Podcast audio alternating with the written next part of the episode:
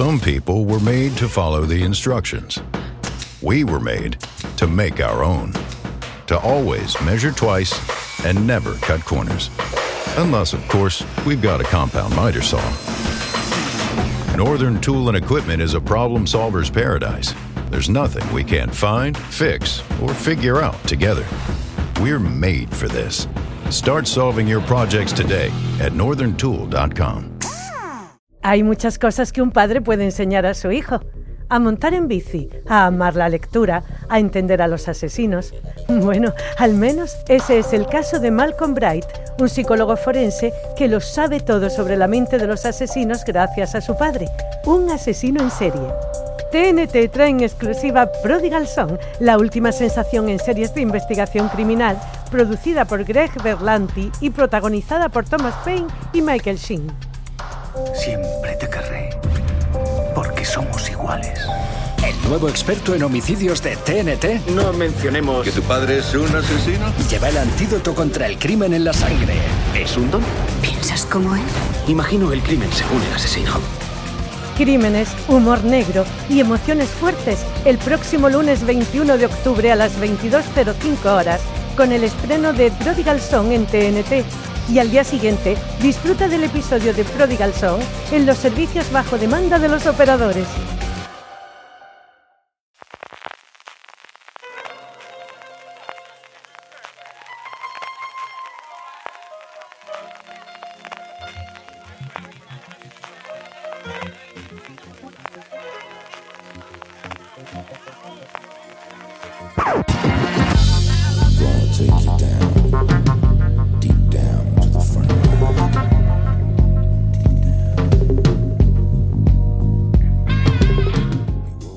Bienvenidos a Streaming, el programa de fuera de series donde cada semana repasamos y analizamos las novedades y estrenos más importantes de las diferentes plataformas de streaming, canales de pago y en abierto. En el programa de hoy hablaremos de los movimientos de Apple TV Plus a medio mes de su puesta de largo, de las apuestas de no ficción de Movistar Plus y de la extraña guerra alrededor de la Guerra de los Mundos. Además, como cada semana repasaremos las series más vistas por los lectores y oyentes de fuera de series a través de nuestro Power Rankings, que está como tiene que estar, todo en su sitio, en uno en el que tiene que estar, todo maravillosamente bien. Y terminaremos con las preguntas que nos envían relacionadas con el mundo de las series de televisión. Yo soy CJ Navas y tengo conmigo Francis Arrabal. Francis, ¿cómo estamos? Pues muy bien, una semana magnífica, CJ. Aunque no podamos hablar de absolutamente nada porque tenemos embargo, que no se levanta hasta mañana, media mañana. Ya hemos podido ver algo de Watchmen. Tú has visto bastante más que yo, que has tenido más tiempo, pero estamos viendo Watchmen. Eh, estamos estrenando aquí mesa de, de grabación para hacer cosas chulas en los podcasts de fuera de series en general y en streaming en particular. Así que nada, buena, buena semana con muchas series, cargada de noticias como ahora verán los oyentes de fuera de series. Una semana muy animada, las cosas como son. Sí, señor. Y preparando la fiesta de despedida de Succession, que es vamos por todo lo alto, hemos alquilado un teatro, hemos alquilado un cine entero, vamos a verlo allí, en buena familia, como tiene que ser, como se tiene que ver el último episodio de, de Succession, ahora que por fin has caído y has entrado en la fe verdadera y tú también te has puesto a verla. Esto ya me, me- me faltan los dos últimos episodios, el que se emitió esta pasada madrugada y uno más. El, el- este domingo pasado fue maratón completa de Succession con la segunda temporada, que se consolida, creo, CJ, como una de las mejores series que, que está en emisión. ¿eh? Una de esas series que hay que ver, de las que son imprescindibles. Series filos, esta, si no la estáis viendo, apuntárosla. Ya sabéis que yo caí en la fe verdadera aquí gracias a CJ, que estuvo dando la tabarra con la primera y luego con la llegada de la segunda. Yo superé esa barrerita que tenía con el primer episodio de la primera y la serie es eh, maravillosa. ¿eh? O sea, es una serie excelente, tiene una calidad eh, en todos los niveles, pero especialmente en, guion que, es apabullante. Y, y entiendo mucho lo que tú comentabas, CJ, de que te resultó una de las series más divertidas y más graciosas. Y que vaya personajes más sinvergüenzas, cínicos y cabrones que tiene Succession. Y, y la verdad, conforme va avanzando, no creo que se le pueda llamar que le coges cariño a los personajes, porque no sería ese el término. Pero un poco sí. Un poquito más entrando en esa dinámica. No sé cuál es tu favorito, pero yo estoy a tope con, con Roman, ¿eh? Yo, Roman es el más divertido por ese lado, pero a mí me fascina el personaje y la interpretación de Kendall. O sea, yo creo que ahí se, sale el total y absolutamente del personaje que cuando ves al principio de la serie posiblemente es el más blandujo, el que más te, te, te apetece odiar, porque al final Logan, pues eso, es el poder, ¿no? Y el, el, el, la grandilocuencia y lo que tienen los grandes actores británicos mayores por encima de 70 años.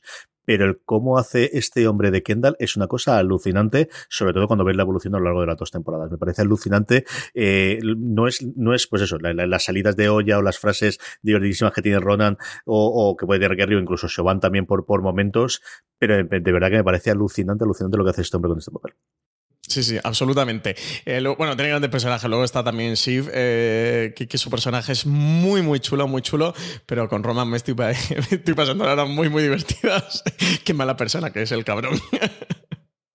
Sí, señor, es, es eh, pues eso, es sucesión. Ya hablaremos muchísimo más. De verdad que yo que oigo bastante podcast de entrevistas americanas y sobre todo a creadores, es lo que hace cuatro, tres, cuatro meses todos los creadores americanos están hablando de, vemos muy poquita, pero lo que hemos visto todos es eh, Fleabag y nos ha encantado. Ahora eso mismo está ocurriendo con sucesión. No sé si le dará, yo creo que sí que le daba margen suficiente para llegar a los Globos de Oro y si no arrasar, si desde luego tener muchísimas nominaciones. No sé si lo va a llegar para, para los semi del año que viene, pero es ahora, con ese vacío que se va a crear por las salida de Juego de Tronos, yo creo la que más va a sonar en los premios en los próximos años, a falta de ver cómo ocurre con la tercera temporada, porque sí que yo creo que ha habido un crecimiento tanto de audiencia como de, de bueno, de, de, de, lo buena que es la serie de la primera y segunda temporada, como sobre todo de esa, bueno, en el mundillo al menos, de que la gente la conozca más. A ver si rompe realmente y llega, y llega a gran público, que yo creo que es una serie que se lo merece, y una serie que además yo creo que, que, que puede ver a gran público. ¿eh? Yo creo que tiene tinto de los soprano por momentos, tiene tintes a, a, las grandes sagas familiares y a las grandes sagas de poder que, que han funcionado muy bien en televisión y también en a lo largo de los tiempos.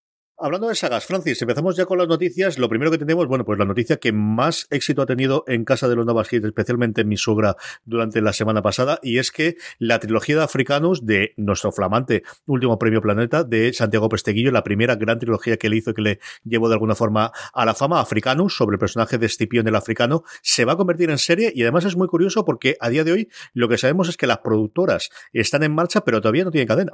Sí, exactamente. Ahora mismo el escritor está tra trabajando en llevar estas novelas a la televisión junto a Israel del Santo y su productora Global Set. Eh, comentaba que el proyecto surge gracias a esa serie de no ficción que ya pudimos ver en Movistar Plus, Conquistadores Adventum quienes se fijaron a partir de ahí más en la productora, en el trabajo de, Israel del Santo, que sí que pudo superar esa frontera española y llegar hasta Estados Unidos. Y a partir de ahí, bueno, pues intentaron sacar adelante la adaptación de las tres novelas de Santiago Posteguillo en tres temporadas, que es el, el proyecto que llevan. Dice que tremendamente ambicioso y que todavía le va a llevar bastante tiempo eh, poner en pie, comentaba el propio productor. También explicaba que cuando vendió la idea de la, serie ni siquiera lo había hablado con Posteguillo, eran los americanos eh, de la productora que se habían fijado en Conquistadores Adventum, que le mandaron una reunión cuando coincidieron todos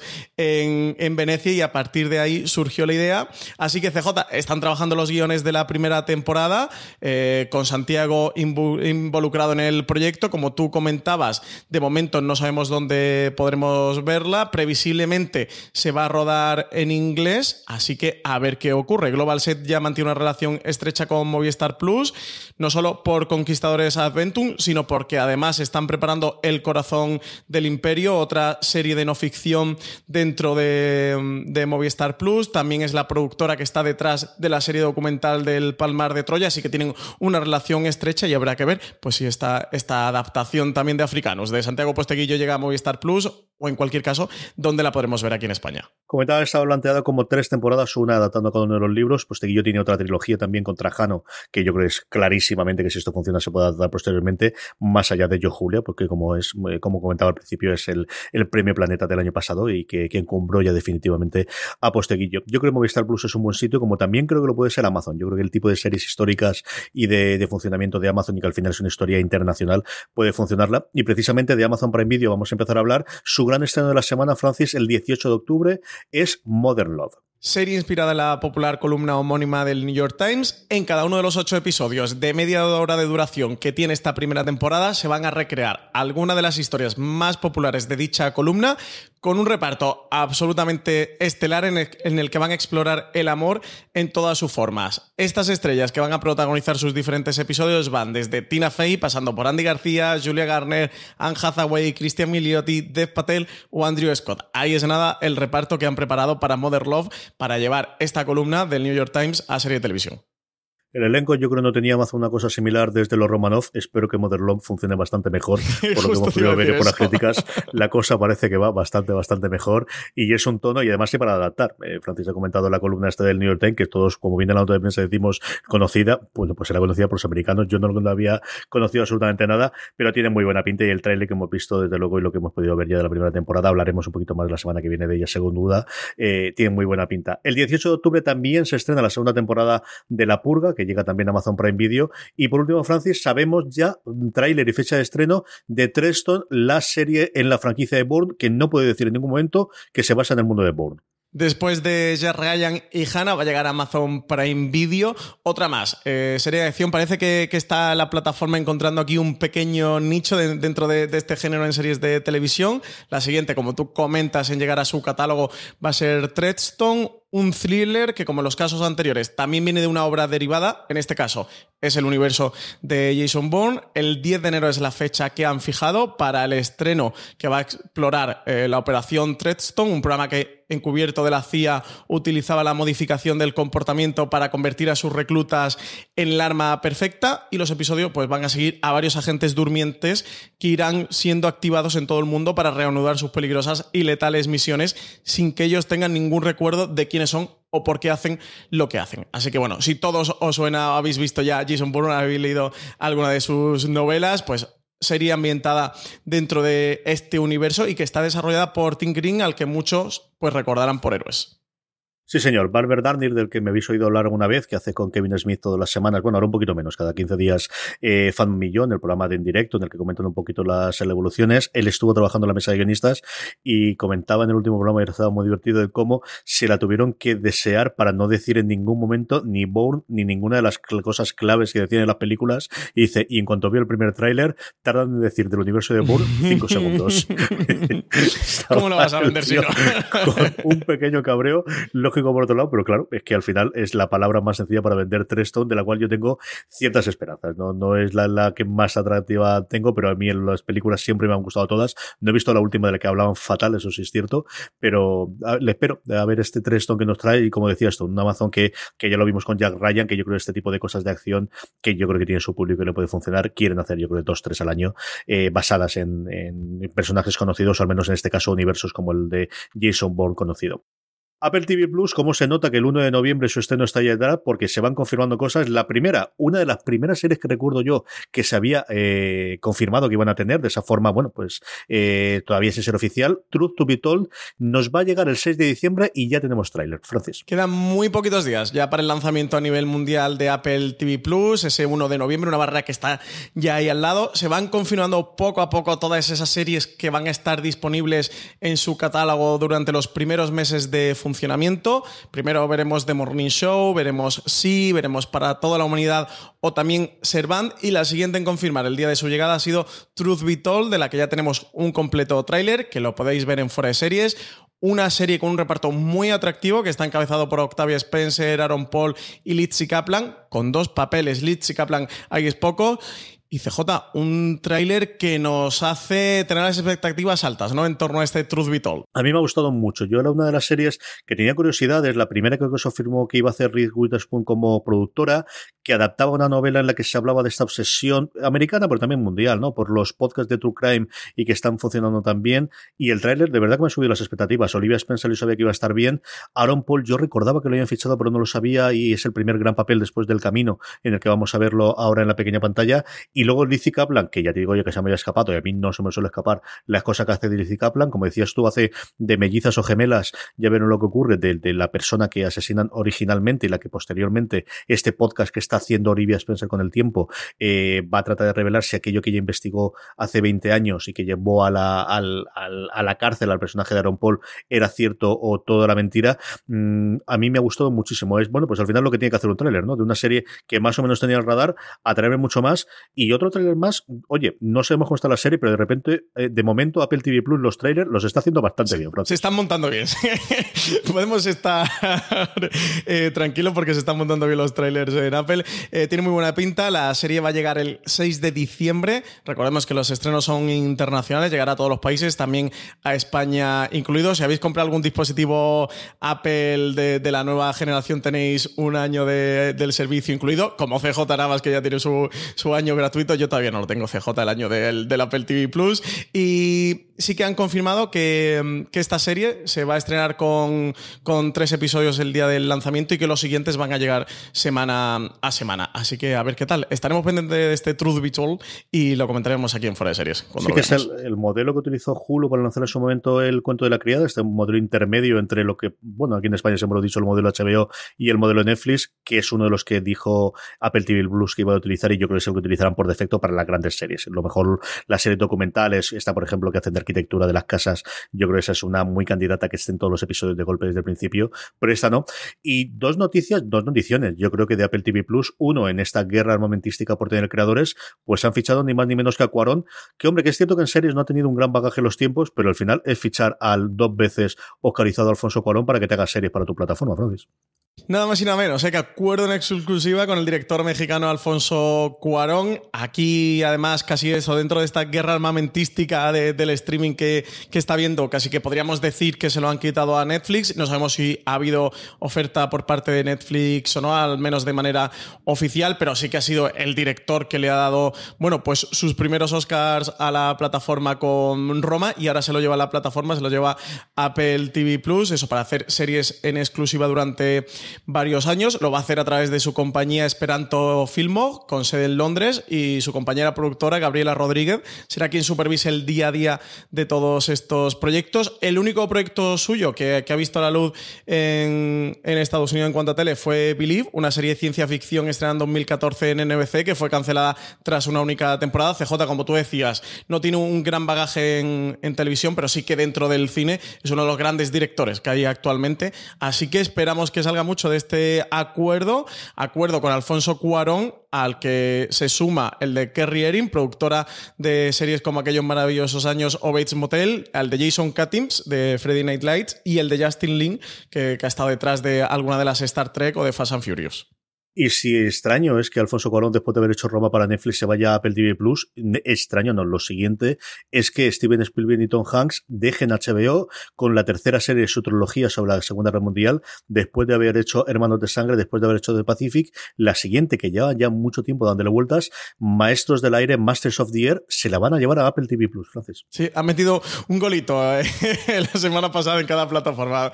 Uno Netflix, el otro HBO. Esto es rarísimo, esta noticia es rarísima, CJ. Eh, se quedan eh, esta tercera parte de esa entre comillas, trilogía de miniseries que formaban Hermanos de Sangre y de Pacific. Es este Masters of the Air que tú comentabas, de Steven Spielberg junto a Tom Hanks y, y, Gary Getzman. Está basada en el libro homónimo del historiador Donald Miller y sigue la historia de los bombarderos estadounidenses que llevaron la guerra a las puertas de Hitler. La miniserie va a estar escrita por John Orlov, que había trabajado previamente en Hermanos de Sangre, y va a contar con la producción ejecutiva de Graham Joss, quien compartirá crédito junto a Spielberg, Hanks y, y Getzman. Así que segundo proyecto de Spielberg dentro de la plataforma, que recordemos que ya estaba trabajando en el reboot de Cuentos Asombrosos, y va a ser la primera serie producida directamente por Apple TV Plus. Este Masters of the Air, y sí, rarísimo rarísimo que esto no esté en HBO Max. CJ es raro por todas partes. Y eso último que ha comentado Francis es importantísimo para la industria americana y es que al final Apple TV Plus o Apple, mejor dicho, se convierte en productora, no solo va a ser distribuidora, no solo va a ser plataforma, sino que ha montado algo que, por ejemplo, a Netflix le costó casi cinco años, la montó hace un año, su propia productora, que tuviese todo el peso y al final tener toda esa organización, más allá de que es una productora externa a la que ellos compran el producto. Aquí han tardado absolutamente nada, han tardado menos de, Nada. bueno, antes de que lance la propia plataforma, ya han montado su productora, ya están viendo que esto va a largo plazo, que no vamos a comprar solamente cosas de la productora Reese Witherspoon en el que compremos durante una serie de años los derechos internacionales. No, no. Vamos a mostrar nuestra productora, la montamos con una serie, pues esta tiene pinta de a 20 kilos el episodio sin ningún tipo de problema. Y a ¿no? sus Emmys, ¿no? A mejor miniserie. Desde luego ya eh, so- solo conocer el proyecto que está en, que va a entrar en producción ya se postula a ganar el Emmy de 2021 o de 2022 cuando se estrene. Un auténtico proyectazo, de verdad. Lo que queda muy raro es que al final esta trilogía vaya a estar partida entre HBO, su plataforma de HBO Max y, Apple TV Plus. La verdad es que sí que un proyecto raro por todos lados y parece que Steven Spielberg le está cogiendo gusto, ¿no? A la manzana. Eh, está ahí, se ha acomodado en el Chester que, le han puesto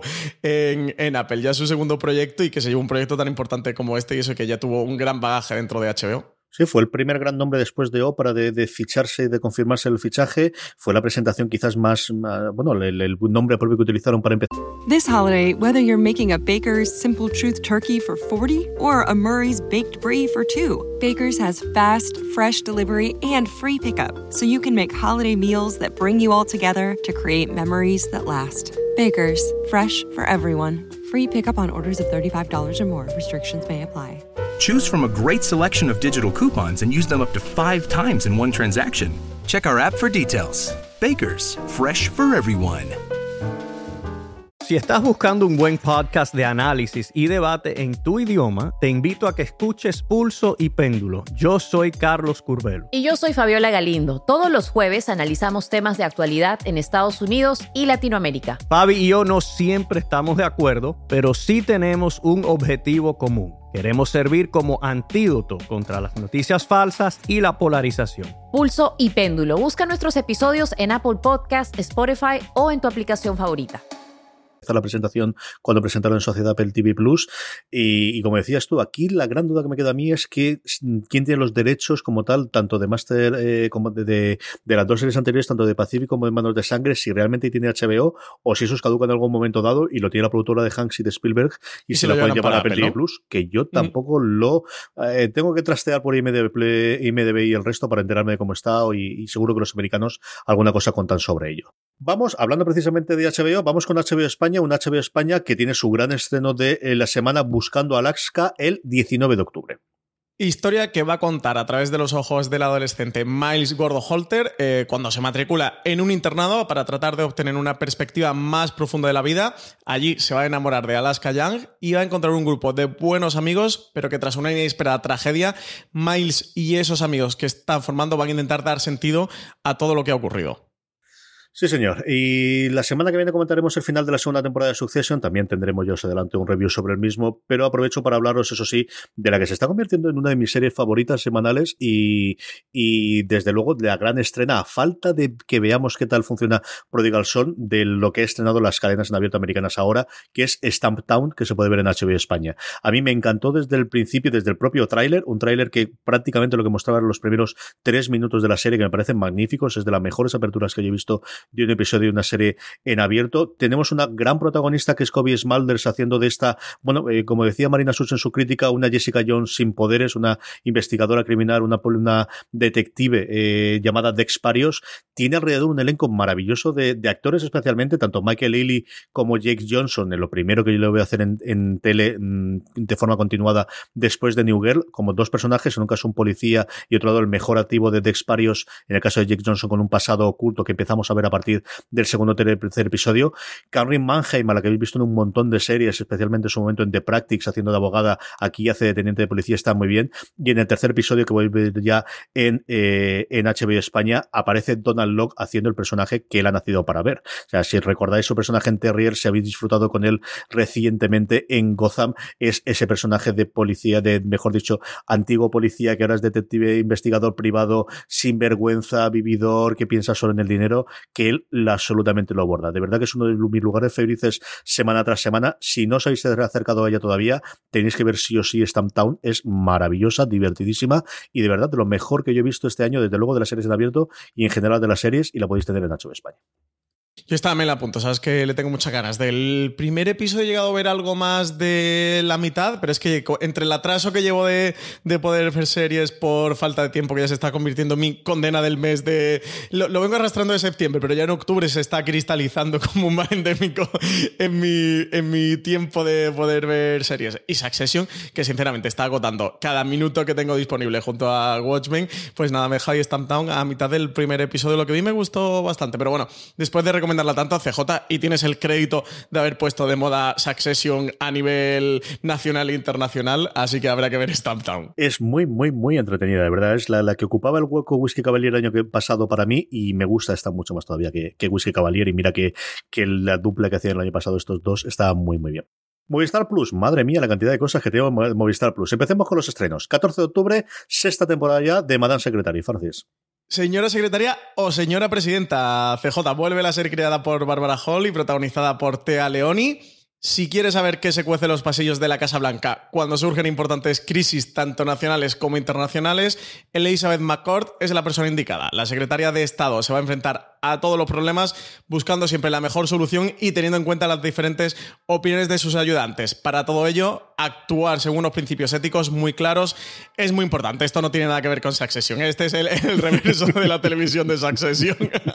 es justo el lado opuesto, la cara de, de la misma cinta. El 18 de octubre hablábamos la semana pasada de ella. Llega la primera temporada de Vida Perfecta, la serie de Leticia Dolera, que la tendremos en el live el próximo 25 en Espacio Fundación Telefónica, Francis. La tendremos en el próximo live, CJ.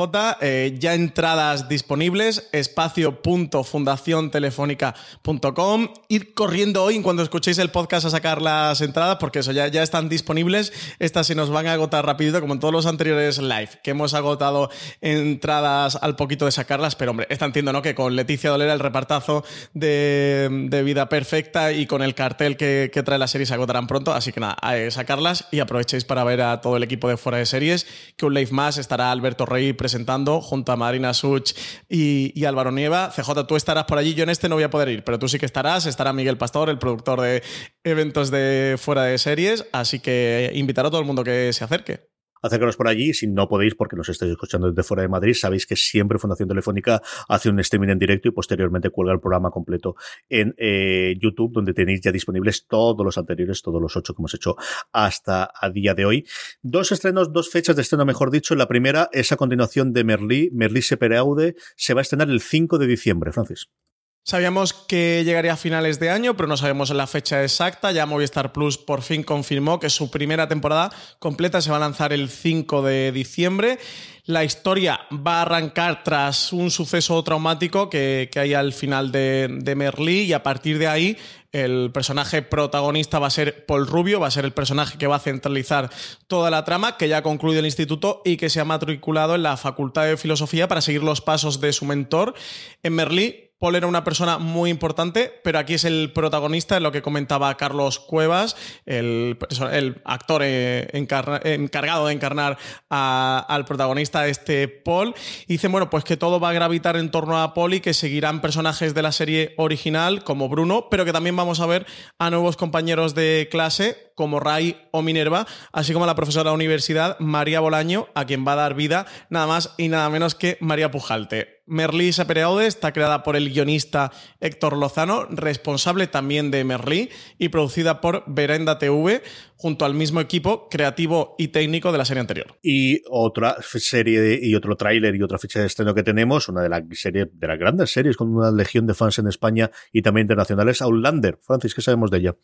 Pues primer tráiler, ya que se ha podido ver de, de la nueva temporada, de los nuevos episodios que van a llegar el 17 de febrero a Movistar Plus en España y que confirman que la familia Fraser se va a ver metida en medio de una guerra. Esta nueva entrega, quinta temporada ya, va a adaptar precisamente el quinto libro de la saga de Diana Gabaldón, La Cruz Ardiente, que es como se titula, y que sitúa a los personajes a principios de la década de 1770. No solo de la ficción vive el seriéfilo y consciente de ello, Movistar Plus hizo una presentación la semana pasada de un montón de propuestas de no ficción a la que acudió Álvaro Nieva, con el que vamos a charlar un poquito de qué presentó allí Movistar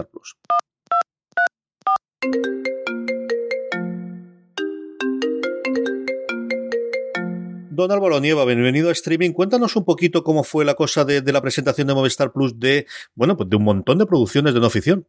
Sí, nos presentaron seis producciones de no ficción, pero sobre todo yo destacaría esa vocación que parecía que tenían desde Movistar de marcar un antes y un después, hacer una especie de declaración de intenciones porque sí, eh, hasta ahora habían hecho otros productos de no ficción, pero aquí parecía que como querían decir que, esto iban a ir un paso más allá. Entonces estuve hablando con María José Rodríguez, que es gerente de contenido de Cero, que digamos, con, junto con Fernando Jerez, la persona que selecciona contenidos, que compra y que están pendientes del desarrollo de contenidos como estos de los que vamos a hablar.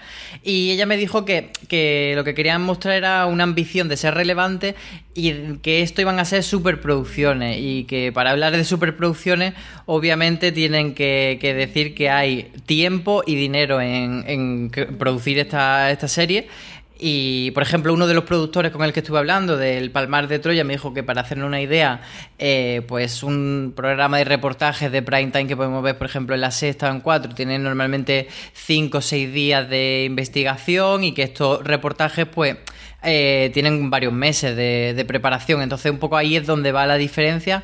Y luego también María José incidía en la importancia de las voces de los creadores como, como algo que, que, diferencia pues, a otros programas de reporterismo, porque aquí, pues eso, eh, buscan que sea gente muy concreta la que, la que haga, y entonces van asociados muy al nombre, como, como pasa muchas veces con las series, que el, el nombre del creador de showrunners, pues aquí también hay ciertos productores bastante interesantes seis series que yo creo que, bueno, al final es el parte de lo que comentabas tú, en el puñetazo de la mesa, de presentamos seis de golpe. De ellas, eh, eh, Álvaro, vamos a hablar los nombres de todos y nos quedamos con las más interesantes y las que yo creo que más pueden clavar para el público de, fuera de series, ¿no? Sí, porque eh, en cierto modo algunas pues son más continuistas, aunque como digamos quieran dar este paso en adelante, pues por ejemplo como ETA... This holiday, whether you're making a Baker's Simple Truth turkey for 40 or a Murray's Baked Brie for 2, Baker's has fast, fresh delivery and free pickup, so you can make holiday meals that bring you all together to create memories that last. Baker's, fresh for everyone. Free pickup on orders of $35 or more. Restrictions may apply. Choose from a great selection of digital coupons and use them up to five times in one transaction. Check our app for details. Baker's, fresh for everyone. El final del silencio, que es de John Sistiaga, que va un poco pues esa línea periodística, o Los otros mundos de Javier Serra, que también tenían, eh, ya, ya habían hecho algunos episodios con él, pero luego hay otros que sí que van como un poco más esa línea de, o de los true crime americanos, de las series documentales eh, internacionales, entonces por ejemplo El Palmar de Troya, eh, que no es true crime, pero es una serie documental que además a mí me, me gusta bastante que no obviaran su referente, que era Wild Wild Country, que eso a mí me da mucho coraje cuando nos dicen, esta serie que se parece a tal, uy, no he visto la que tú me dices, no, cariño, si la has visto. Entonces aquí, con el Palmar de Troya, tenían claro que, que eso, que querían hacer un Wild Country, pero, pero demostrar también que en España hay historias con ese, con ese contenido tan, tan locas como Wild Wild Country y que no se lo pasan en Estados Unidos. Y a mí, la verdad es que no sé tú, eh, CJ, pero a mí esta es una de las que más me llama la atención. Yo lo comentaba con streaming la semana pasada con Francis, que, que yo, el Palmar de Troya, tiene una relación muy extraña, es que yo desconocía por completo que existía hasta un viaje de, de fin de curso, en el que pues, de repente el autobús nos para al lado y yo veo ahí el Vaticano en medio de la nada y digo, ¿esto qué leche es? O sea, ¿qué, qué está ocurriendo aquí en medio? Y claro, en un mundo pre-internet me puse a empezar a investigar que era aquello del Palmar de Troya, así que sí, yo estoy contigo, yo creo que es la que de, de todas, y mira que ahora comentaremos otras tres que tienen muy, muy, muy, muy buena pinta, pero esta con diferencia es la que más me apetece a mí ver y, y, y, y sabiendo que además es un proyecto muy personal del creador que, que lleva mucho tiempo queriendo contar esta historia, Álvaro. Yo estoy a tope también con el Palmar, ¿eh? de Troya, que lo sepáis, porque el, antes de que Álvaro hablara con, con el creador y tal, eh, creo que la referencia a World Country, ¿no? Todas la, la, teníamos ahí en mente y bueno, y fíjate eso, que, que sí, que le confirmaba de que sí, que, que, al final tenía ahí ese punto de raíz. Es una historia muy loca y los que disfrutamos World Country, creo que este, el Palmar de Troya se nos hace casi un imprescindible. Sí, nos dicen además que hay giros locos y que hay personajazos, más de ese Papa Clemente y de ese, de ese Papa que dejó de ser Papa y lo han podido entrevistar, dicen que hay personajes muy chulos. O sea, así tenemos que... Shilas ah, por aquí, no por el Palmar de Troya Eso también. esperamos, sí, la, la Sheila sevillana.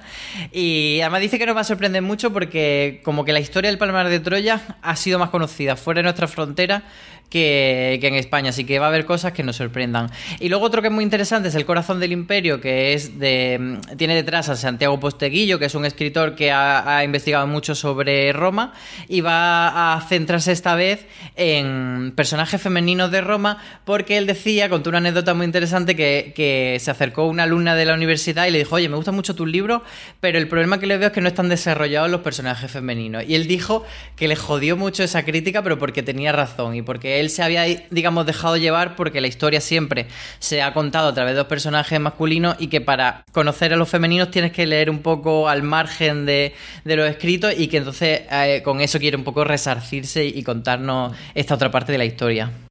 Sí, además es interesante, porque esta hablan que va, dicen que va a ser documental ficcionado, o sea que va a haber recreaciones de, de escenas y tal, así que sí que puede tener un punto interesante para los más mmm, seriéfilos que, que sí que va a tener este punto de ficción. Y además, haciendo caso a su alumna, ganó el premio Planeta, así que mira tú, haciendo yo Julia, es que ves tú, como que al final escuchar a la gente tiene su ventaja, ¿no? Sí, sí, pues Teguillo Superstar, entre esa presentación le comentaba Francis y yo eh, previamente de, de, esta posible adaptación de, de la trilogía de, de este el africano, la verdad es que el, bueno, pues esta carrera que estamos viendo de, de escritores que además se toman en serio su papel de no vendo los derechos sin, sin, más, sino que voy a estar ahí a pie de calle, voy a hacer el guion y voy a poner mis, mis condiciones para hacer las adaptaciones que estamos viendo unos cuatro, especialmente dentro de Movistar Plus.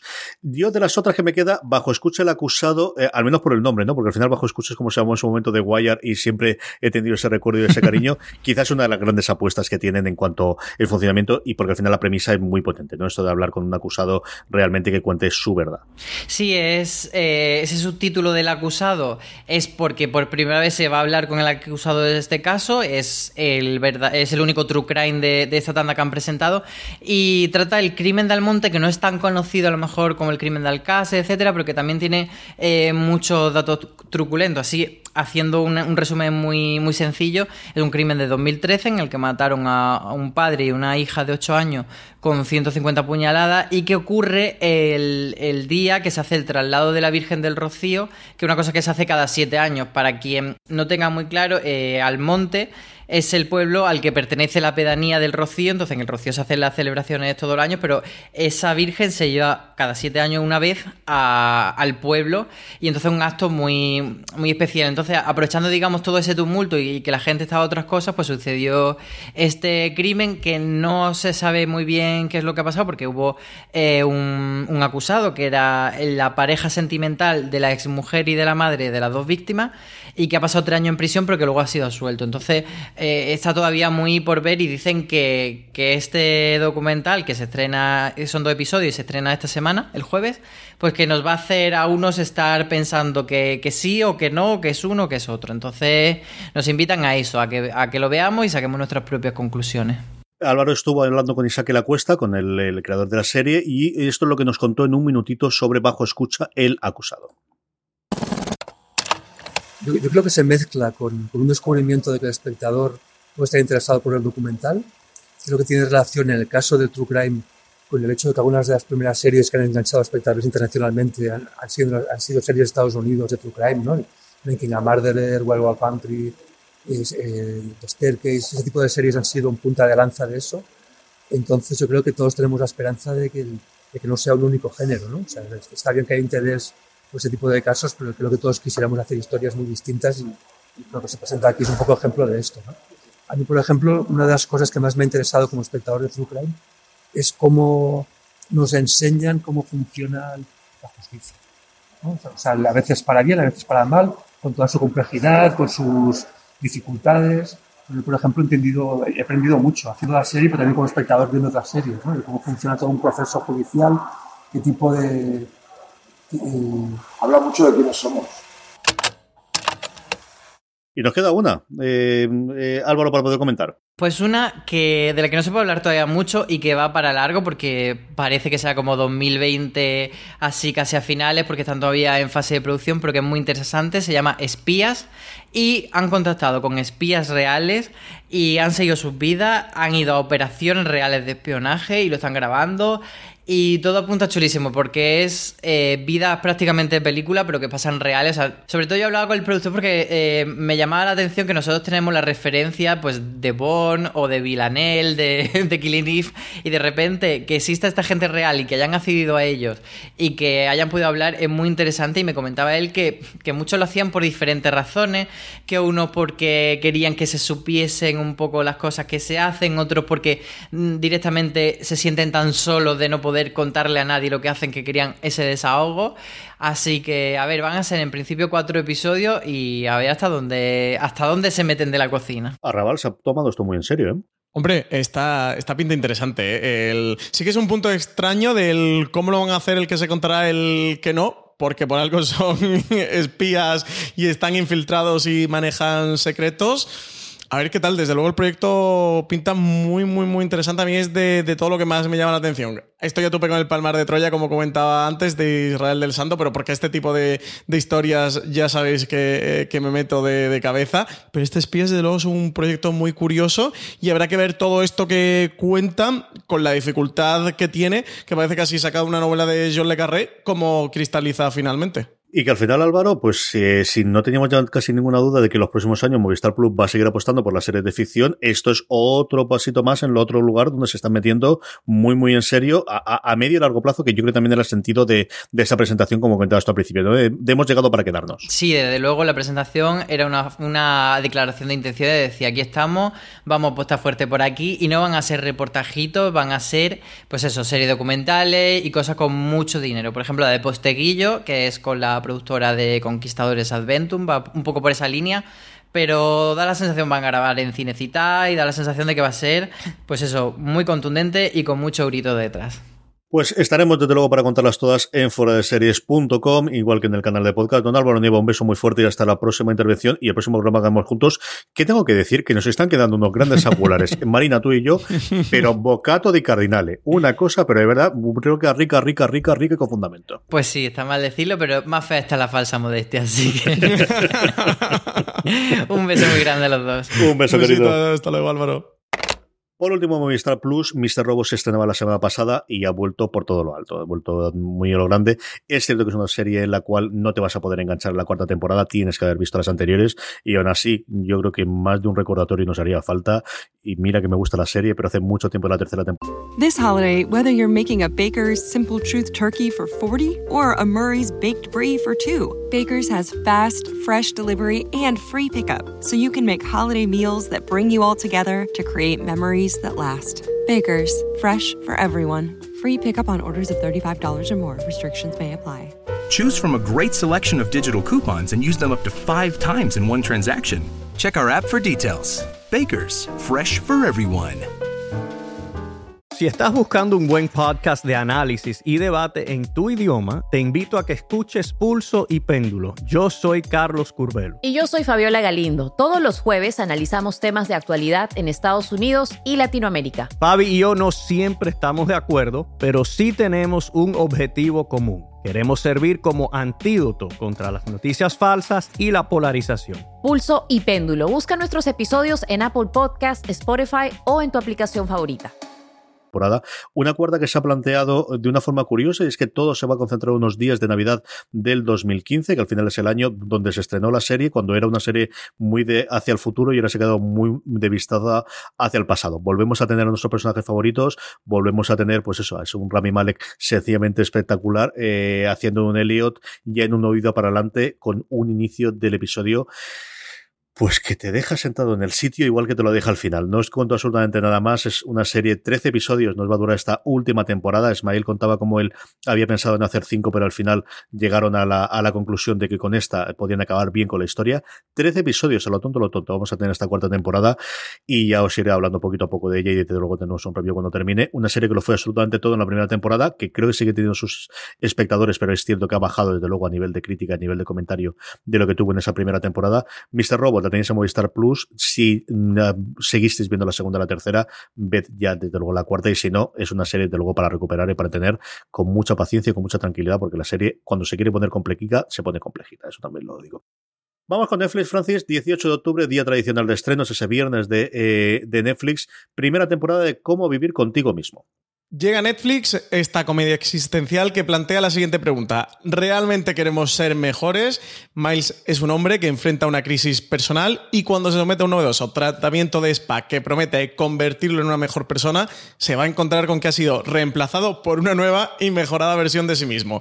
Mientras se enfrenta con las consecuencias de sus acciones, Miles va a descubrir que deberá pelear por su mujer, su carrera y su propia identidad. Esta es la serie que nos presenta Netflix, narrada desde distintos puntos de vista, una serie en ocho episodios que ha sido creada y escrita por Timothy Greenberg que ha estado trabajando en The Daily Show con Jon Stewart, que está dirigida por Jonathan Dayton y Valerie Faris, detrás de la peli de la batalla de los sexos y también Pequeña Miss Sunshine, y protagonizada por partida doble por Paul Rudd y Paul Rudd, porque aquí está haciendo esos dos personajes de los que salen después de este misterioso tratamiento de spa para convertirlo en una persona mejor. También el 18 de octubre nos llega la segunda temporada de La Casa de las Flores y en canales de pago tenemos un montón de noticias, pero antes de eso, el estreno de la semana, durante mucho tiempo no sabíamos qué le va a traer, pues TNT definitivamente nos trae la nueva temporada de Verónica Mars.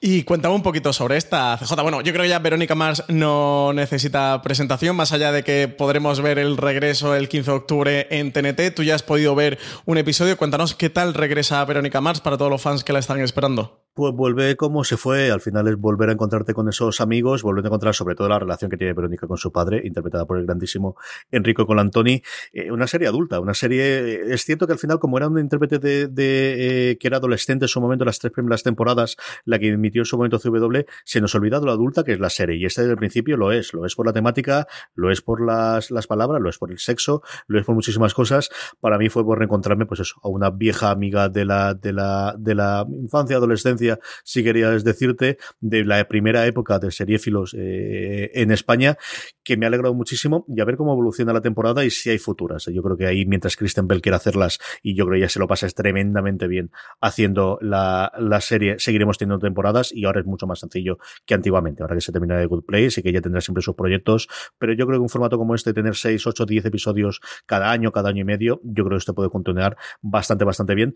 Una, eh, bueno, pues para todos los aficionados al género policíaco, para todos los aficionados al género noir, yo creo que Verónica Mars es una absoluta necesidad y es una lástima que NTNT no haya podido hacerse desde luego con los derechos de las tres primeras temporadas, especialmente la primera que sigue siendo, a falta de ver que nos trae esta cuarta temporada, la mejor de las tres temporadas que tiene Verónica Mars y una serie que, que, regresó como miniserie, ¿no? Como una serie evento y que parece que puede cuajar con una segunda temporada y que continúe CJ. Todo lo que he leído desde luego al creador, yo creo que depende de Kristen Bell. Es decir, la serie es totalmente imposible sin que la protagonista sea Verónica Mars, mientras ella querido haciendo, y lo que yo recuerdo haberle visto en alguna entrevista en MDB y lo demás, yo creo que es más un tema de cuadrar agendas, pero a mí me extrañaría que si Hulu en Estados Unidos no quiere o si funcionan bien las ventas internacionales, cada año y medio, dos años no tengamos una, una nueva temporada de Verónica Mars, Francis. A ver qué tal. Eh, desde luego que es una serie por su fandom y mitología, muy para convertirse en esta serie evento, ¿no? Que han pretendido con su regreso y que pueda continuar, como tú comentas, cada año y medio, dos años con una nueva temporada a partir de ahí. Eh, serie evento, desde luego, lo será cuando se inaugure, cuando se estrene el tercer spin-off, porque todavía hay que llamarlo así, el nuevo spin-off de The Walking Dead, que tenemos ya tráiler y seguimos sin tener nombre, Francis. Sí, no, no quieren decirnos eh, cómo se llama esto. Está, está, guardado como secreto de Estado en Fornox. Parece el título de segundo spin-off de The Walking Dead, tercera serie ya ambientada en este universo en 2020 vamos a ver esta nueva producción ambientada en el mundo de los muertos vivientes. En la Comic Con de Nueva York eh, no solo se enseñaron, se enseñaron, unas primeras imágenes, sino que también se pudo ya ver el tráiler y hasta se anunció la fecha aproximada de estreno. Será MC quien emita la serie en España, ya la han confirmado. Como tú comentabas, aún sin título, esta nueva llegada al mundo de Walking Dead que se, va que se encuentra actualmente en producción y de la que se han encargado de manera inicial 10 episodios, va a tener como protagonista a dos jóvenes que van a representar a toda esa nueva generación nacida durante el apocalipsis. En las dos series eh, anteriores de The Walking Dead, en una veíamos ya el apocalipsis una vez había comenzado y los personajes que, que estaban dentro de ese mundo. En la segunda arrancaba pocas horas antes y veíamos todo ese origen y todo lo que ocurría alrededor. Aquí vamos a ir hacia adelante con unos protagonistas que ya conocen ese universo y que no conocen otro mundo diferente. Así que nada, esperaremos eh, a que llegue otra nueva serie de The Walking Dead, tres series ya al año que vamos a, poder estar viendo de manera continua en el universo de Walking Dead y que tenéis tráiler en foreseries.com, pasaros por allí, que, para, bueno, pues todos los, seguidores de los zombies, de estos caminantes, será un imprescindible más que sumar a la lista. Tres y la que vendrá. Le escuchaba una entrevista esta semana en, TV Stop 5 de Hollywood Reporter Scott Kimpel, de que una forma es el gran supervisor del universo de, eh, de The Walking Dead, comentando cómo iba la evolución de las películas alrededor del personaje de Rick Grimes y como él mismo contaba que están buscando oportunidades pues de hacer una miniserie cortita de pocos episodios, series largas, películas, es decir, que el universo de, The Walking Dead tiene, tiene muchísima vida a mm, corto y medio plazo. Eh, bueno, pues yo creo un poquito el signo de los tiempos, ¿no? Ricky Morty vuelve en noviembre después de esa renovación brutal por 70 episodios y mm, marcándonos un poquito por dónde pueden ir los tiros futuros de esa fusión que hemos tenido, de esa compra que hemos tenido de eh, Turner y de HBO. La cuarta temporada va a llegar a TNT y también a HBO España, Francis. Eso es una larga, larga, larga, larga, larga espera de Ricky Morty, que los fans ya, estábamos clavando por el regreso. Habíamos tenido esa famosa ya renovación de 70 episodios, seguramente siete temporadas más de 10 episodios cada una, pero aún no tenemos fecha de estreno para la cuarta temporada, ya sí que lo, lo, tenemos. Será el 11 de noviembre, el 10 de noviembre en Estados Unidos y 11 de noviembre aquí en España. Como tú comentabas, se va a poder ver tanto en el canal TNT como disponible en la plataforma HBO España. Eso recordemos que forman parte de ese mismo conglomerado que se ha formado alrededor de, de AT&T y que la estrategia pues, de emisión va por aquí con esta nueva temporada de Ricky Morty, una serie que además es del canal Adult Swim, que a su vez también pertenece al conglomerado en Estados Unidos. Tenemos tráiler de también que podéis ver en foraseries.com donde prometen nueva acción dentro de Ricky Morty. Nada, pues esperar 11 de noviembre en TNT y en HBO España. Lo decía al principio, la guerra de los mundos no tenemos una, sino dos, y es que Fox también tiene la suya y la va a estrenar el 28 de octubre, Francis. Pues así son los designios de las producciones televisivas, CJ, a veces inescrutables. Si el pasado fin de semana se estrenaba en cero una adaptación de BBC de la Guerra de los Mundos, en Fox vamos a poder ver otra a finales de este mes, que está producida por Fox Network Group para Europa y el norte de África y que va a trasladar la acción hasta la actualidad. Si la que podemos ver ya en cero tenía como eh, punto de partida el que se adapte la época original de H.G. Wells. Esta es que está en plena actualidad. Howard Overman, su guionista, afirmaba que, que, su objetivo, al contar de nuevo la historia de una invasión extraterrestre de la Tierra, estaba en consonancia con una famosa cita de Stephen Hawking que decía que si los alienígenas nos visitan alguna vez, mm, creía que el resultado sería como cuando Cristóbal Colón desembarcó por primera vez en América, que no fue demasiado bueno para los indios americanos. Así que se va a ser este punto de partida para la Guerra de los Mundos, que se va a estrenar en Fox, producción propia, el próximo 28 de octubre a las 10 y 55 de la noche. Otra de esas series que tiene una legión de seguidores en nuestro país, Vikingos, lanza un vibrante trailer de su temporada final. Sexta y última temporada para Vikingos, que ya tiene póster, tiene fecha de estreno y hasta tiene tráiler. Todo lo podéis ver en foraseries.com. El canal estadounidense la va a estrenar el 4 de diciembre y es de esperar que no tarde mucho en aterrizar en España de la mano de TNT. Esta también la podremos ver en TNT como Ricky Morty. Eso, la fecha de estreno aún no la tenemos confirmada, pero será muy próximo a este 4 de diciembre. Como en temporadas anteriores, esta sexta y última temporada de Vikingos se va a emitir en dos tandas de 10 episodios. O sea, habrá una sexta temporada A y una sexta temporada B con otros 10 episodios más. Que llegarán el año que viene. Así que aunque sea última temporada, nos quedan 20 episodios por delante y añito y, poquito más para poder seguir viendo vikingos. Una sexta y última temporada que, que podemos ver en el tráiler y sin destripar demasiado por no meternos en, en spoiler, parece que se avecina una época de muchos cambios que van a ser muy importantes para la serie y entendemos que también irán poniendo esas semillitas del legado de Ragnar que veremos en ese spin-off que hay que, que se está preparando de vikingos y en el que Michael Hurst, el creador de Vikingos, también está involucrado. Sí, señor. En diciembre, en calle 13, nos llega Trauma, un thriller sobre un policía amnésico. El 2 de diciembre va a llegar esta primera serie de producción propia de su canal hermano en Francia. Esta serie Trauma, que está creada por Henry de Bern y Aulien Molas. Su protagonista es Adam Belmont, un policía que está en plena investigación de los crímenes de un asesino en serie y durante dicha investigación va a recibir un disparo en la cabeza al que, ojo spoiler, va a sobrevivir, pero le va a dejar como secuela la amnesia. Así que nada, llega este trauma, esta producción propia del canal hermano en Francia. Llega trauma y otra más de asesinos en serie. CJ nos tienen mm, comidos con las truculencias últimamente en las series de televisión. Las cosas que funcionan, pues tampoco hay que verlas, Francis. Esto es lo que es. Ya, hablando de cosas que funcionan y que tengo que verlas, querías hablar un poquito de la vuelta de The Walking Dead que te han vuelto a engañar, ¿no? Digo, te han vuelto a enganchar. Lo has dicho bien en la primera, CJ, no te has equivocado. Me han vuelto a engañar. Espectacular el arranque ¿eh? de la última temporada de, The Walking Dead, de esta décima temporada ya de los zombies. Antes hablamos de este universo que se está creando con dos spin-off, con películas entre medias, todo con Scott Gimple al mando de, este universo que, que está creando MC alrededor y que le está pagando buenas cuentas AMC. Espectacular el regreso de la décima temporada. Sabéis que siempre me gusta comentar de Walking Dead cuando estrena nueva temporada y cuando acaba, para ir haciendo un poquito el termómetro de cómo va evolucionando la serie de los zombies. Vuelve por todo lo alto. El primer episodio de la décima temporada es espectacular, tiene un arranque muy muy espectacular con una escena de vamos a darlo todo para enganchar a los fans y para recordarles mm, qué es esto de Walking Dead y para darle acción de la buena que, que le suele gustar mucho a los fans más acérrimos de The Walking Dead pero a partir de ahí construyó un episodio muy interesante y de dinámicas entre los diferentes personajes. Para lo que esperemos que va a venir en la décima temporada, hay cosas que sabemos que se han ido apuntando por contratos, por fichajes, eh, cosas más inside de la industria, pero que nos apuntan un poquito lo que va a ocurrir o lo que puede ocurrir con algunos personajes en esta décima temporada de Walking Dead. No lo comento por quien no quiera saber nada, nada, nada de spoilers de la serie, que de Walking Dead para esto es muy delicada, pero muy buen arranque. De verdad, quizás de los mejores de, The Walking Dead ¿eh? en esta décima temporada, que es además una cifra muy redonda para la serie. Y a ver a partir de aquí cómo se desarrolla. Greg Nicotero dice que ellos tienen para hacer 25 temporadas. Así que nada, pues vamos por la décima. No, nos quedan todavía 15 CJ para que nos sigan engañando. Tenía que haber dicho 25 o más. Y así no tendría ningún tiempo de problema.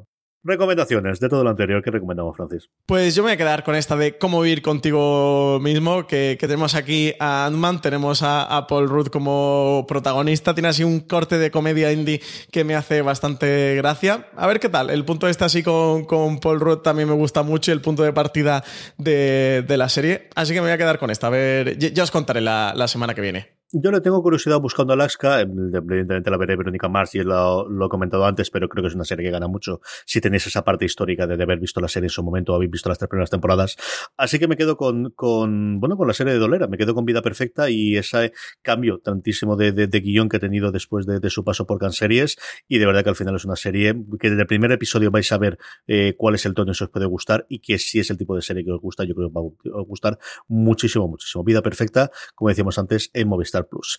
Vamos ya con el Power Rankings, cambiamos de tercio y vamos ya con las series más vistas por nuestra querida audiencia eh, durante esta semana. Un unos Power Rankings que hacemos siempre a través de una encuesta que realizamos en fuera de series.com, donde os preguntamos que nos digáis las tres series que más os han gustado las que habéis visto durante esa semana. Como siempre os digo, la forma más sencilla de que no se os pase y de esa forma que os acordéis siempre de votar todas las semanas es que os unáis a nuestro grupo de Telegram, telegram.me barra fuera de series. Ahí, aparte de diariamente hablar con más de mil personas sobre series de televisión, cada vez que colgamos Power Rankings, os avisamos en cuestión de nada. 10-15 segunditos nos ponéis las tres series que más os han gustado y de esa forma empezamos, por ejemplo, con esta caída de ocho puestos que tiene El Cristal Oscuro, La Era de la Resistencia, la serie de Netflix, que cierra de todas formas con el puesto número 10 nuestro Power Ranking de la semana.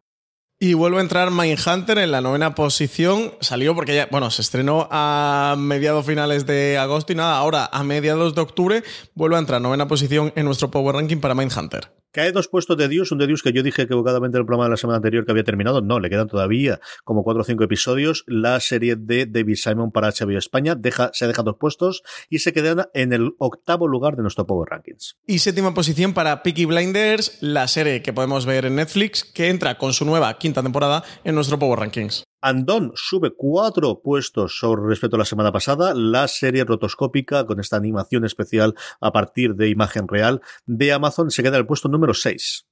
Y quinta posición para The Voice, serie que se puede ver en Amazon Prime Video, serie original de Amazon Prime Video. CJ, que entra de nuevo en nuestro Power Ranking y entra directamente a la quinta posición. Y una serie con la que está funcionando muy bien el boca oreja, ¿eh? que, que no empezó muy fuerte, que no despegó por todo lo alto, pero que se está manteniendo durante mucho tiempo, que la gente la sigue viendo y la sigue comentando. Se ha funcionado, yo creo que muy, muy bien. Ha sido uno de los grandes éxitos del verano en general y desde luego de las, de las cosas que están dando en los últimos tiempos eh, Amazon, la que más recorrido de tiempo tiene y la que yo sigo oyendo más a la gente hablar.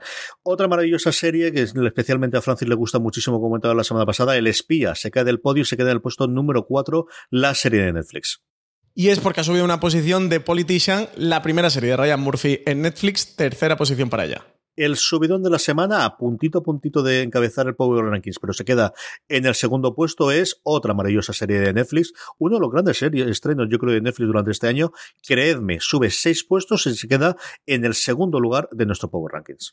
Y primera posición, manteniéndola con respecto a la semana pasada, Succession, CJ, que llega al final de su segunda temporada en la primera posición de nuestro Power Rankings. Como debe ser, si es que al final tenemos, pues eso, los mejores oyentes, los más guapos, los más guapas, los, mejores, seriéfilos. Lo que tiene que estar, a ver cómo, cómo aguanta a partir del final de, de esta segunda temporada de Succession. Y terminamos con el programa, como siempre, con las preguntas de los oyentes, preguntas que nos hacéis llegar a través de las redes sociales, donde nos podéis seguir siempre como fuera de series, o en esa misma pequeña encuesta que os hacemos para hacer el Power Ranking, siempre os dejamos un cuadro abajo, como ha hecho Alex, que nos pregunta acerca de Filmin, Francis. Nos dice, creo que habláis muy poco de filming y me extraña, porque me parece que tiene un catálogo de mucha calidad. ¿A qué es debido? CJ, decimos nosotros que hablamos poco de filming. Yo creo que no hablamos nada de filming. A ver, yo creo que aquí dos partes y por el este. Primero, que tiene un catálogo maravilloso, sí, pero nosotros al final en el streaming hablamos de las novedades. Y es cierto que filming tiene bastantes novedades. Por ejemplo, recientemente he tenido ese acuerdo con MGM de las películas antiguas y en series suelen estrenar una al mes, cada mes y medio aproximadamente, que yo creo que somos de la gente que más hablamos de los estrenos de series de filming con mucha diferencia. y en cuanto a. Eh, bueno, eh, en los podcasts en general, Hablamos, creo que podemos asegurar que somos los que más hablamos, pero en la web ni te cuento. El nivel de cobertura de noticias, críticas y artículos que le damos en Fuera Series a las series de filming, especialmente con las críticas, que no nos saltamos ni uno de los estrenos que tiene, literalmente no nos saltamos ni uno de los estrenos. Buscad cualquier estreno de filming. Eh, iros a foreseries.com, que podéis ver la crítica. Me extraña mucho que esto que diga Alex. Evidentemente que al final filming no copa el nivel de conversación con Netflix, un HBO, un Amazon o ahora un puede ser incluso un, Apple, pero o, cualquier canal de, cable en España, pero porque tienen muchísimo más estreno. Lo que tú decías, ellos más o menos tienen un estreno al mes, a veces tienen un poquito más, tienen un par de estrenos al mes, a veces tienen un poquito menos si se van al mes y medio, pero sin duda cualquier cosa que se estrena en filming o que sucede alrededor de filming, en fuera de serie se comenta, en la web se comenta y en streaming se comenta, porque es una plataforma que disfrutamos mucho y que alabamos que con los recursos que tienen, eh, pues trabajan mucho por poder tener un catálogo de, de series interesantes, series muy seleccionadas. Es verdad que Netflix tiene mucha cantidad, pero tanto de lo bueno y de lo malo. Y en filming es raro encontrar una mala serie. O sea, todas son de un, perfil medio alto al menos. Traen joyitas de mucha calidad y series que yo muchas veces lo comento, que seguramente si no fuera por ellos, pues a lo mejor no llegarían otras plataformas. Al final tienen que competir con los grandes, grandes estrenos de BBC o de las series británicas que algunos caen a Netflix, muchos también van a Movistar o van a otras plataformas como HBO, pero ellos han conseguido encontrar un hueco de esas otras joyas, poderlas ir trayendo. Bueno, y tienen series magníficas. Yo siempre siempre pongo en valor que tienen Wolf Hall, que me parece un, una joyaza en el catálogo. This holiday, whether you're making a Baker's Simple Truth turkey for 40 or a Murray's Baked Brie for 2, Baker's has fast, fresh delivery and free pickup, so you can make holiday meals that bring you all together to create memories that last. Baker's, fresh for everyone. Free pickup on orders of $35 or more. Restrictions may apply. Choose from a great selection of digital coupons and use them up to five times in one transaction. Check our app for details. Bakers, fresh for everyone. Si estás buscando un buen podcast de análisis y debate en tu idioma, te invito a que escuches Pulso y Péndulo. Yo soy Carlos Curbelo. Y yo soy Fabiola Galindo. Todos los jueves analizamos temas de actualidad en Estados Unidos y Latinoamérica. Fabi y yo no siempre estamos de acuerdo, pero sí tenemos un objetivo común. Queremos servir como antídoto contra las noticias falsas y la polarización. Pulso y Péndulo. Busca nuestros episodios en Apple Podcast, Spotify o en tu aplicación favorita ahora Inside Number 9, que también se han hecho con ella, que me parece una de las mejores comedias británicas de los últimos tiempos. Así que no, hablamos mucho de filming. Y no solo series británicas, sé que también traen muchas joyas europeas. Sí, además, yo creo que ellos son conscientes de, lo que hemos ido a hablar con ellos y tal, que el vector de crecimiento que ellos tienen es el de los seriefilos, que al final los cinefilos, yo creo que es una plataforma que sí que todos los conocen, que esté suscritos son ellos toda la movida, pero que a la gente que le gusta el tipo de cine que puede tener eh, habitualmente Filmin en sus dos partes, tanto la de, de pago para estreno como de catálogo, y como digo ahora con todas las, nuevas que han tenido de clásicos de la MGM, esos más o menos tienen controlados, pero es el mundo del seriefilo donde pueden encontrar eh, otro público distinto y es el que están apostando, pues desde luego, mínimo de que hacemos haciendo streaming, pero yo creo que cuatro o cinco años empezaron a traer miniseries o alguna de las otras series de, la BBC. Ser Falcon, yo creo que esto es mentira, esto es Francis Arrabal que se ha puesto aquí con seudónimo y ha hecho la pregunta. Dice que hasta qué punto es mejor subir la serie del tirón como Netflix o disfrutarlas poquito a poquito, semana a semana con HBO, pros y contras. Si quieres, ya que contestas esto, puedes contestar después también sobre los spoilers y sobre el doblaje, Francis. Y ya haces la triada completa, te haces la triada como los deportistas y arreglado. Yo no tengo culpa de tener los mejores oyentes de, España, CJ, los mejores seriefilos que no hacéis esta pregunta tan interesante. sí, sabéis que es uno de mis temas.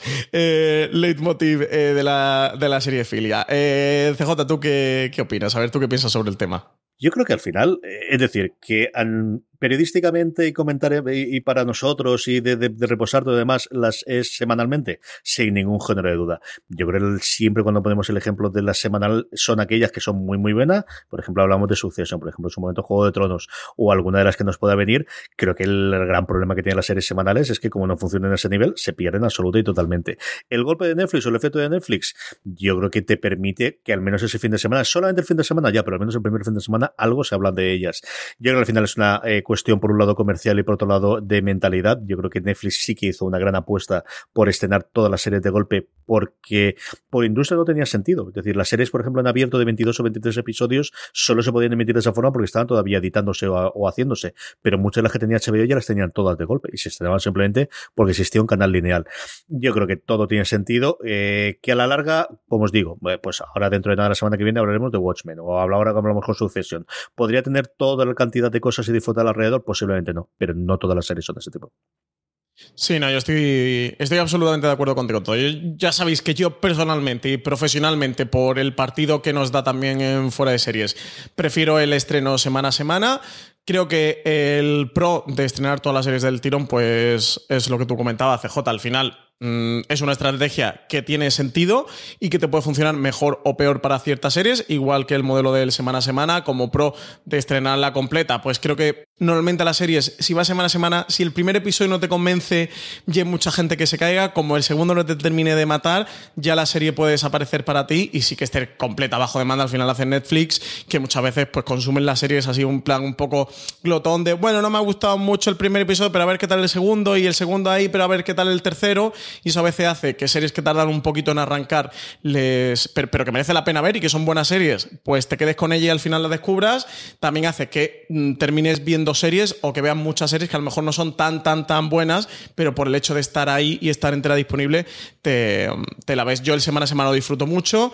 Eh, mm, me encanta mm, poder estar en la conversación y, ir hablando, ir haciéndole seguimiento. Ahora con Watchmen lo hacemos, lo haremos sin duda. Yo, por ejemplo, con Succession, como me he puesto ahora al día con la segunda temporada, pues me he perdido esa conversación del semana a semana y me hizo el domingo de ayer un maratón que os queréis morir. Me, comí cinco o seis episodios de Succession eh, del tirón y lo disfruté como el que más. También os digo que hubiera sido una serie seguramente la que hubiera disfrutado más semana a semana comentándola contigo, CJ, pero como me enganché tarde o llegué ya tarde a ella, pues voy a comentar el último episodio y chimpón y no me ha dado tiempo más. Entonces, para mí me parece más gozoso para Seriefilo ir semana a semana. También os digo que sé o creo que estoy en minoría. ¿eh? Yo casi todo el mundo con el que hablo dice, mira, a mí dame la serie completa eh, bajo demanda, que yo me la veo del tirón y no quiero estar esperando semana a semana. Bueno, pues depende de cada cual, también de la cantidad de series que veas. Yo como yo, muchas series al día, llevarlas semana a semana me da tiempo de digerirlas, irlas disfrutando, llevarlas todas en paralelo. Cada vez que me llega Netflix, mm, un fin de semana, mm, dos series que quieres ver con 10 episodios cada una, que se te acumulan ahí 20 episodios.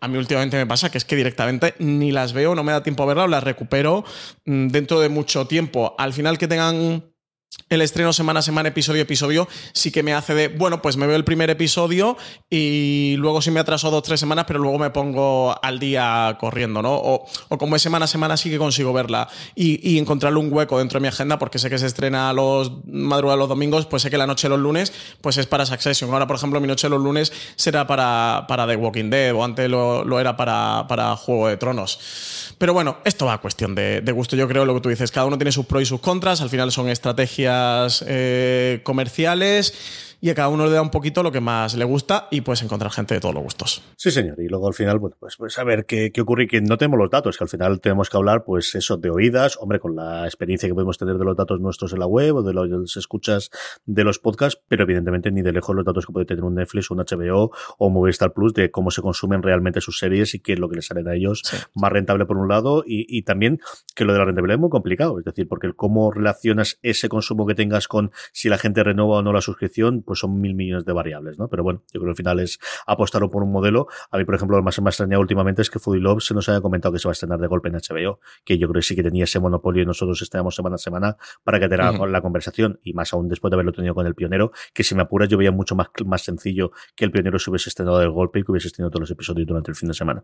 Pero bueno, cada uno monta sus estrategias y tiene desde luego muchísima más información de en cuanto a números y en cuanto a consumo de lo que Francis y yo podemos tener. Abel Reboredo nos escribe desde Lima y nos dice, hola amigos, han pensado en realizar un análisis capítulo a capítulo de alguna serie que les guste. Sé que debe tomar mucho tiempo, pero el análisis es mucho más rico, así que de toda la temporada. Francis. Eh, pues estamos ahí, ahí con Watchmen, ¿no? ¿Qué vamos a hacer al final? ¿No vamos a liar la manta a la cabeza de comentar la semana a semana o qué? Claro, aquí hay varias cosas. Primera, que nos guste. No es un problema de que solo que nos guste. Al final tiene que ser una serie que más allá que nos guste, de chicha suficiente para comentarla en formato podcast, porque también tenemos las, las críticas semanales que realizamos de bastantes series a lo largo de, la, de las semanas en, en la web, donde al final es un poquito más sencillo. En el canal de podcast es más complicado por el tema de que ya te hemos ocupado varios días y que sabemos al final, bueno, pues que no es lo mismo tener un gran angular o, streaming desde luego, que es un programa mucho más amplio, que, que una serie que, hombre, quitando el mejor Juego de Tronos, todas sabes que ya por el hecho de que no todo el mundo va a tener esa plataforma o va a tener ese canal, va a seguir la misma series. Dicho eso, bueno, pues lo hemos hecho en su momento con Star Trek, eh, Discovery, lo hemos hecho entre Dan y yo, lo habéis hecho Álvaro Nieve y tú en la última temporada con, con Juego de Tronos, lo hemos hecho en algún momento todo con The Walking Dead, también lo hicimos, lo hicimos con Westworld, tanto en audio como en, vídeo en su momento, que probamos también con María Santoja y con Richie Fintano, y Watchmen estamos ahí, ahí, ahí, ahí, a ver qué es lo que hacemos. Así que en audio es un modelo que nos gusta mucho, pero al final es cierto que requiere ya no solamente mucho tiempo, sino mucho tiempo todas las santas semanas, que es el gran handicap y el gran problema más aún cuando todavía no sabemos nada de la serie hemos visto y sí confiamos y creemos que la serie va a tener chicha para poder hablar de ella, porque al final lo peor que te puede ocurrir de nos sentamos aquí y aquí hablamos, pues nada, 10 minutos de la serie. Hala, hasta luego, gracias por venir. Está bien el episodio, ¿eh? Tampoco es eso, ¿no? Está bien, sí, está, bueno, pues sí, y se ve changazo de dinero, sí. Hala, siguiente, pues tampoco es eso, ¿no? Sí, sí. no, esto, eso tiene que ser series que al final también que tengan fandom, que, que se sostenga de, de escucha, nos lo estamos planteando con Watchmen. A ver, tenemos que, que decidir esta semana qué hacemos, porque se estrella el, lunes que viene CJ, que está ya, y Watchmen, ¿eh? que, le queda nada. Así que, pero lo que tú dices, tienen que ser series de, ese tipo, pues los Ministerios del Tiempo, los Juegos de Tronos, los de Walking Dead, son ese tipo de series las que te mantienen un, un review semanal. Pero hacerlo nos encanta, ¿eh? Y yo creo que además, especialmente CJ a a mí, yo creo que es un formato que nos gusta mucho. Sí, sí, sí, a mí me encanta porque además eh, hay poca cosa que me gusta más hablar de series y de series con spoilers, que la otra la ventaja que te permite los recaps es que no tienes al final que, fijarte. Lo hicimos con el Ministerio del Tiempo también, que digo yo y otra más que estaba haciendo que me lo pasaba muy bien, que lo hicimos con varios, especialmente con Marichu durante, durante su última temporada. Es un modelo que nos gusta, lo que os digo, que al final ya no es el tiempo de un episodio concreto, sino saber que te vas a hipotecar, entre comillas, durante 10, 12, 13 semanas, 8 semanas en su caso, y que vas a tener que grabar sí o sí, y además intentas grabarlo relativamente pegado a cuando se estrene, porque tampoco para los fans muy fans, que es la que te demanda ese producto, tampoco se lo vas a colgar al final de la, de la semana después, ¿no? Esa gente ya lo ha visto. Es una cosa complicadica, es una cosa complicadica, pero bueno, que, que, que, nos gusta mucho hacerlo, que no es porque no nos gusta hacerlo, es porque al final pues tienes que tomar en cuenta muchas otras variables y otras muchas consideraciones a la hora de lanzar un, un nuevo programa en audio, como os digo. En, en, texto, eso sin ningún género de duda, y yo creo que es una de las cosas que hacemos nosotros regularmente y las que consideramos que están en la conversación y en el y en este momento de las que más se hablan, sí que intentamos hacer las, los recaps o los comentarios episodio a episodio.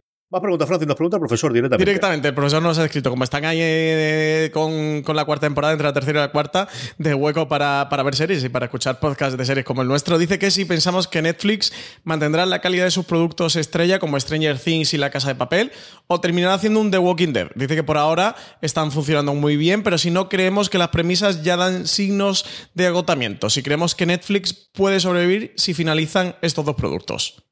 A la última sí, rotundamente sí, sin ningún género de duda. Yo creo que Netflix es lo suficientemente grande para sobrevivir a Es decir, si HBO sobrevive a Juego de Tronos, o sobrevivió en su momento al final de Los Sopranos, o AMC eh, sobrevivió, sobrevivirá, y yo creo que sobrevivirá en Estados Unidos al final de The Walking Dead, como lo hizo con el final de Breaking Bad o de, o de Mad Men, sin ningún género de duda, Netflix puede sobrevivir. A partir de ahí, pues no lo sé. Yo creo que son dos series. A mí, la tercera de Stranger Things me ha gustado bastante, más de lo que me gustó la segunda. La Casa de Papel yo no lo he visto, pero las críticas en general yo creo que son unánime a esta eh, primera tanda de episodios de que ha estado bastante bien. Y al final yo creo que son franquicias que sí, que es posible que puedan caer en la autoparodia o que en cosas que ya se ha visto previamente funcionar. Pero mientras tanto, yo creo que Netflix también tiene la capacidad de hacer eh, dentro del mundo de las series, pues cosas como Creedme o cosas como eh, la Oscarizada o la, nominada de, de Ava DuVernay que funcionó extraordinariamente bien a nivel de miniserie o a principios de año cosas como Muñeca Rusa y luego que está haciendo muchísimas cosas más allá del mundo seriefilo como son todos los especies de stand-up que a Francis le gustan mucho más que a mí igual que, que le encanta a mi mujer y es alucinante el dinero que está metiendo en el mundo de stand-up especialmente americano muchísimo. pero también internacional y especialmente a la cuenta bancaria de Chappelle y espérate que firme Eddie Murphy que todos sabemos sí, que va ahí está detrás, la cosa, ahí después está. de haberle ahí, ahí. pagado la película para que hiciese lo que quisiera y que vuelva a estar en el va a estar ahora en Saturday Night Live con lo cual va a volver a, a ponerse en un escenario a hacer un monólogo por primera vez en la vida y, y, yo creo que eso es inminente. Otra cosa que lo quita alguien la cartera, pero todos damos por hecho que van a hacer el primer especial desde los años 80 de Eddie Murphy, que eso sí será un evento. Y exactamente igual en reality, si tiene un montón de cosas de cocina y tiene un montón de cosas de todo, ¿no? Al final es, es una plataforma, es que realmente es un lugar donde encontrar todo tipo de contenido y yo creo que desde luego eh, no hay ningún producto que se le pueda caer a Netflix y que a partir de ahí arrastre y pueda ser la caída, no, no, Sí. no es, es eh, muchísimas más que, es mucho más que la suma de, de las fuerzas y desde luego mucho más que Stranger Things o que la casa. Sí, no, yo estoy absolutamente de acuerdo contigo. Creo que, que ese tipo de series, Stranger Things la, o La Casa de Papel, eh, te dan el brillo a la plataforma, es lo que hacen eh, lucirte, pero sí que Netflix ha conseguido quizás lo más difícil de conseguir y es que su plataforma se haya posicionado como la plataforma, o sea, el servicio básico que tienes y a partir de ahí eh, al que va sumando, que no para todo el mundo va a ser igual, pero sí para mucha gente, seriéfila, no seriéfilo, sí que ha conseguido el yo pago todos los meses 8, 10, 12 o si comparten cuentas X dinero por tener Netflix disponible, que las series son muy importantes por supuesto, pero como tú decías CJ, al final tienes catálogo de cine, tienes estándar, tienes factuals, tienes un montón eh, de formatos y luego tienes series muy buenas, tienes un The Crown o tienes otras series que también te dan para sacarle brillo a la a la plataforma. ¿Que sobrevivirá que acabe Stranger Things o La Casa de Papel? Pues por supuesto, esperemos y entiendo que entre medias de, de, hasta que llegue ese día están trabajando en otros fenómenos que al final son muy difíciles de cuajar y encontrarte con una Casa de Papel o encontrarte con un Stranger Things o ahora perder Friends o perder algunas series de catálogo va a ser duro para la plataforma, pero de, para eso se estaban preparando desde hace cuatro o cinco años para que llegaran estos tiempos y por eso han estado produciendo este, este tipo de series. Al final Netflix también tiene esta maquinaria de, de, gran producción en el que llegan muchísimas series cada semana a su catálogo y cada mes. Entonces, al final, es que entre tanto te tienen que, que, salir. Yo creo que Stranger Things y La Casa de Papel, concretamente, no han llegado por ahora al agotamiento. Yo, Stranger Things, creo que llega a una cuarta temporada muy fácilmente sin agotarse y a partir de ahí tendrán que ver qué tienen que hacer y con la casa de papel realmente la tercera y cuarta temporada son una misma temporada partida en dos o sea que a la cuarta. No, no creo yo que esta tercera parte esté agotada ni, ni mucho menos, porque es que es que realmente lo que han hecho con la Casa de Papel, lo que, lo que os han contado como primera y segunda parte es una primera temporada que se emitió en Antena 3 en dos tandas, pero es una temporada cerrada, y la tercera y cuarta han hecho lo mismo. Es una misma temporada que sería una segunda que está en dos tandas. Entonces, una serie con dos temporadas no puede estar agotada, por mucho que vaya sobre un atraco, etcétera, etcétera. Pues mirad los Oceans, la franquicia de Oceans, por donde va, que a lo mejor no es el mejor ejemplo porque sé que está bastante agotada, pero más que agotada que, que no he sabido eh, hacer muy bien las, las reinvenciones de, la franquicia de Oceans. Pero yo creo que, son series que le quedan cuerda para rato, CJ en ambos casos. Y The Walking Dead es que va teniendo picos. ¿eh? Es que quizá la segunda temporada sea de las peores de The Walking Dead y luego cuarta, quinta han sido de las mejores temporadas que ha tenido la serie. Entonces, Walking Dead, mm, yo no creo tanto que tenga el síntoma de agotamiento porque para mí es una serie que me parece magistral cómo se va reinventando y cómo va haciendo que el espectador se vaya enganchando de cliffhanger de inicio de temporada, final de primera parte, arranque de la segunda parte de temporada y cierre final de la temporada. Eh, bueno, lo único es que a lo largo de 10 temporadas pues ha tenido muchos picos, no ha tenido ni un increchendo exponencial, ni tampoco creo que haya ido decayendo. Creo que la serie luego ha tenido un pico y ha conseguido remontar y por eso sigue siendo The Walking Dead y por eso la serie sigue viéndola. Habrá que ver qué ocurre con Netflix, pero sí, yo estoy absolutamente de acuerdo contigo, ¿eh? que creo que la plataforma está muy por encima de cualquier serie eh, que tenga y que no depende mm, en absoluto de, algún producto en concreto. Lo que pasa es que, evidentemente, pues también necesita productos buenos que, hagan brillar la plataforma y que hagan que cada cierto tiempo tenga ese, ese input tenga un poquito de fenómeno del que se esté hablando de ella y que la serie tenga impactos en, medios y también tenga impactos en, la calle. Pero vaya, sí creo que, que Netflix está bastante por encima de, de ambos casos, tanto de Stranger Things como La Casa de Papel, por muy fenómenos que sean. Sí, señor. No nos vamos todavía porque vamos a repasar un poquito qué es lo que podéis disfrutar en Fuera de Series esta semana. En primer lugar, las cadenas de podcast abrimos después de este streaming durante los próximos días con eh, dos programas especiales sobre Breaking Bad. Mañana tenemos Gran Angular, el legado de Breaking Bad y pasado un top sobre los mejores episodios de Breaking Bad. Dos podcasts que hemos aprovechado ahora que estamos otra vez en Mood Breaking Bad, eh, gracias al estreno del Camino, la película de Breaking Bad, que por cierto, a ver si la semana que viene la comentamos, CJ, que no hemos comentado esta semana. Pues nada, tenemos este par de programas especiales dedicados a, ese regreso de, Breaking Bad. Luego tenemos el jueves review de Fear the Walking Dead de la segunda parte de la quinta temporada que terminó hace un par de semanitas. Y luego también tenemos el viernes programa especial Un Razones para ver Prodigal Song, la serie de TNT que, ya hemos podido ver algo, lo comentábamos la, la semana pasada. Así que tenemos por ahí Prodigal Song, que, en el que hablaremos 20 minutitos de ella y contarnos qué nos ha parecido y si la recomendamos o no y por qué. Y en la web, como siempre, entrevistas, críticas, eh, artículos, columnas y de ellas destacamos tres cositas esta semana, Francis. Tenemos columna de Valentina Morillo sobre el personaje de Succession, Siuf Roy, y el movimiento Me Too en la segunda temporada. Una columna imprescindible, tanto si estáis viendo Succession como si no. Si no la estáis viendo, esta columna va a ser otro motivo más que se va a sumar para que os pongáis a ver la serie. Y si la estáis viendo, pues una columna que vais a disfrutar mucho. También tenemos una entrevista de Álvaro Nieva, una de las directoras de Vida Perfecta, Elena Martín, que se titula Los anuncios de coche son muy divertidos, pero nos toca hacerlos de tampones una entrevista fantástica Elena Martín que cuenta unas cosas muy interesantes sobre su trabajo como directora eh, en general en el mundo del audiovisual y sobre Vida Perfecta, que se estrena este próximo viernes. Y también tenemos un artículo muy interesante de Marina Such que se titula Cómo una ganadora de cuatro Oscar acabó vistiendo a Batwoman al hilo del estreno de, de la serie. Un articulazo este de Marina, no os lo perdáis porque también es muy muy interesante.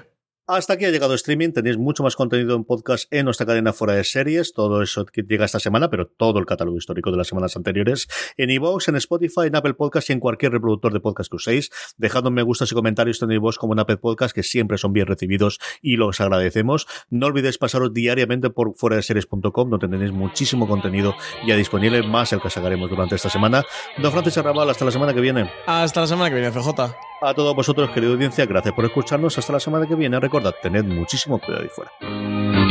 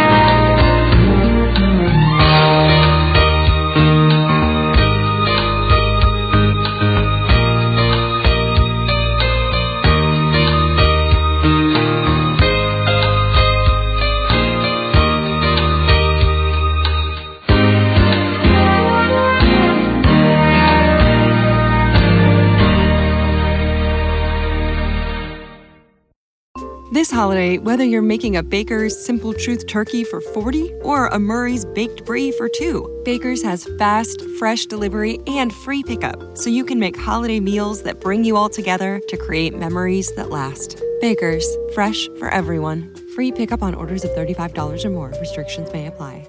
Choose from a great selection of digital coupons and use them up to five times in one transaction. Check our app for details. Baker's, fresh for everyone.